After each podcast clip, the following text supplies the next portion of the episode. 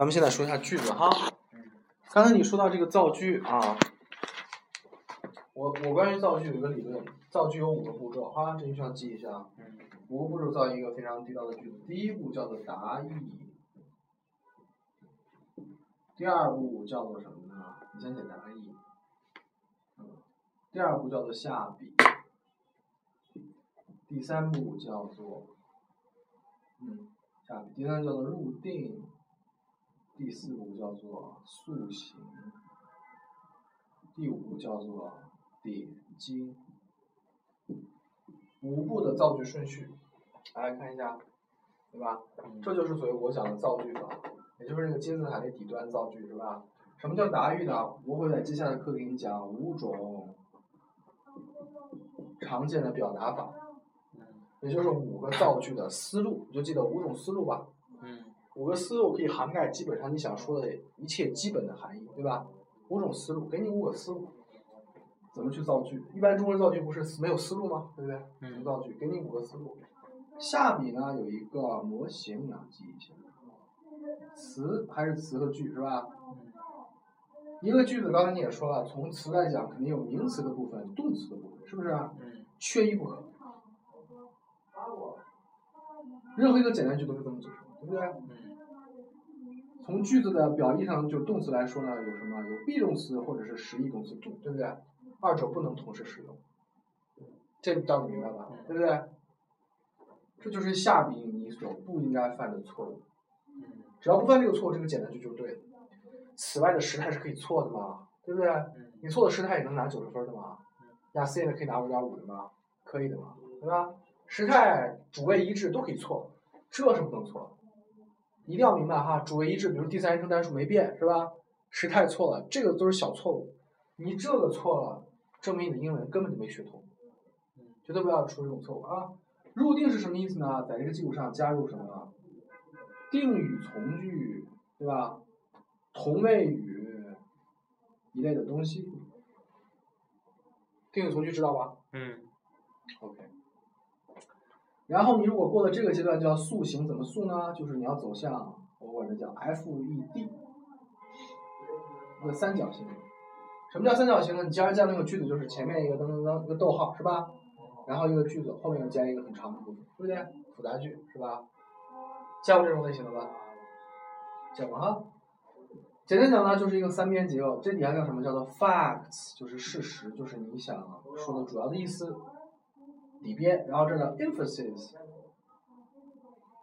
强调，是吧？这后面就叫 development，拓展啊。所以一个句子啊，一个好的复杂句必须是怎么样？是一个三角形，就是要有这三边的。你有底边，有前边，有后边。像这样的那个句子，你看，这有 e 是吧？中间的 f，那那个 d，咱们一会儿会造，你就知道什么意思了哈。f e d。这好像什么呢？你看前面答意下笔入定这个句子，实际上基本功能就搞定了，对吧？就完了。塑形就是去美容的，明白了吧？给这个句子美容去了啊，这个句子变漂亮了。最后就是怎么样？要点睛。怎么点睛呢？有几个办法。倒装是一个。Never could I 怎么怎么怎么样，对不对？倒装，或者是被动，把它变成被动，对不对？所以倒装。被动变成 there is 的，或者是 it is，这样这个句子其中有个部分该强调就给拿出来强调了啊。嗯。玩到这个层次，一个复杂句就基本到充分了。复杂句就是这么造，好吧？但它的基础是五个思路、五种表达法，是吧？嗯。咱们一会儿会细说，而五种表达法又建立在我刚才跟你说的那个词性的基础上。环环相扣，所以你一定要搞清楚，这记下来了吧？嗯。好，咱们这个以后会经常提到，一定要搞清楚，包括这个 F E D 啊。以后复杂句我通称为 F E D，明白了吧？我就不不不管它叫复杂句了。所以你要有 F E D 就是这个意思。嗯，好，什么叫做五种表达法呢？啊，咱们简单看一下，以后我会给你细讲啊。第一种就是什么是什么，就是状态，记一下。状态。功能、目的、原因、假设、一共有五种。状态、功能、目的、原因、假设。你造任何句子要从这五个思路去想问题啊。嗯。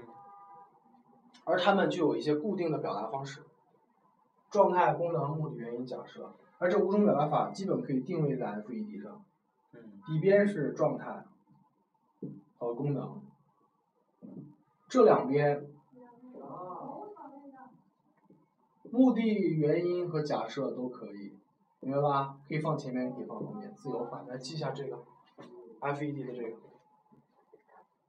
F 一般情况下是状态和功能，E 和 D 可以是目的、原因、假设、功能任何一个或两个。有的时候他们也可以组合使用，对吧？哎